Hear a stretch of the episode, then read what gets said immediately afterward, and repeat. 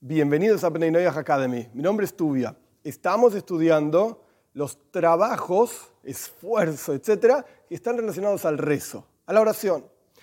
Uno de ellos es ser conscientes de la presencia de Dios. Y esto es algo fundamental, importantísimo y que se aplica directamente a Peninoyah. Encontramos un versículo en la Torá que nuestros sabios lo explican de una manera muy interesante. Abraham en Parshas Lech Lecho, Abraham tiene una guerra con una serie de reyes, gana esa guerra, vuelve con un montón de botín y quiere devolver el botín al rey de Sdom y se encuentra con un personaje.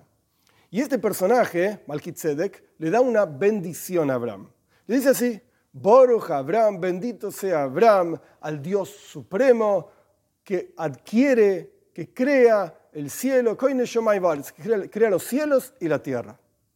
Si uno lee el versículo en términos sencillos, Malkitzedek le está dando una bendición a Abraham, porque tuvo una guerra, porque dio tzedaka, caridad, etc., mencionando el nombre de Dios, que el Dios es el creador de los cielos y la tierra. Ok, perfecto, muy linda bendición, muchas gracias. Pero nuestros sabios en el Midrash lo explican de otra manera un poco diferente.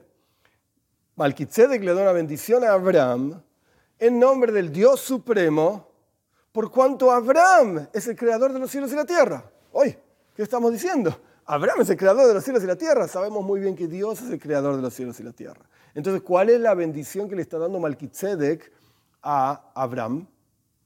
Nuestros sabios explican de la siguiente manera.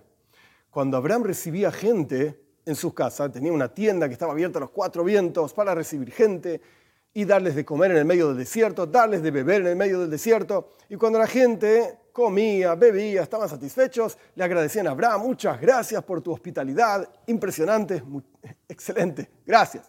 Y Abraham decía, no señor, ¿cómo me van a agradecer a mí? Tienen que agradecer a Dios. Él es el creador de los cielos y la tierra, Él es el que da todo, ustedes comieron de Él directamente.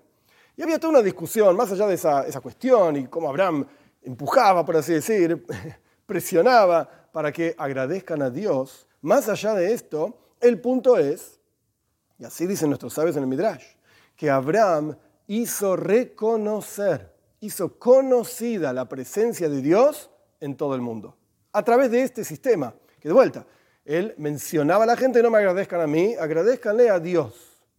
Este concepto de que Abraham hizo reconocer la presencia de Dios en todas las personas, a todas las personas con las cuales él se encontraba, Dios le contesta, por así decir, le dice a Abraham, ah, yo lo considero como que sos un socio mío en la creación. Y por eso, cuando Malkitzedek le da una bendición a Abraham en nombre del Dios Supremo, le dice que no solamente el Dios Supremo es el creador de los cielos y la tierra, Abraham también es, entre comillas, grandes comillas, creador del cielo y la tierra. ¿Por qué? porque Abraham es el socio de Dios en hacer reconocer la presencia de Dios en todo el universo. Y esto es uno de los trabajos de la tefilá. Punto número uno, esto es un concepto general en donde todos difundimos, o deberíamos difundir, la presencia de Dios, la existencia de Dios, la justicia, la ética, la moral, etc., en todo el mundo. Este es el trabajo no solamente mío que estoy acá enseñando, de todos los que están escuchando también. Eso por un lado, pero por el otro lado, el momento adecuado, específico, en el cual la persona realmente incorpora estas ideas en su cabeza, es la tefilá. Es durante el rezo. ¿Y cómo se hace? Pues esto se hace con una herramienta específica, que la vamos a explicar, por supuesto, que se llama meditación. ¿Y qué quiere decir meditación? Pues Dios mediante en la próxima clase lo estudiamos.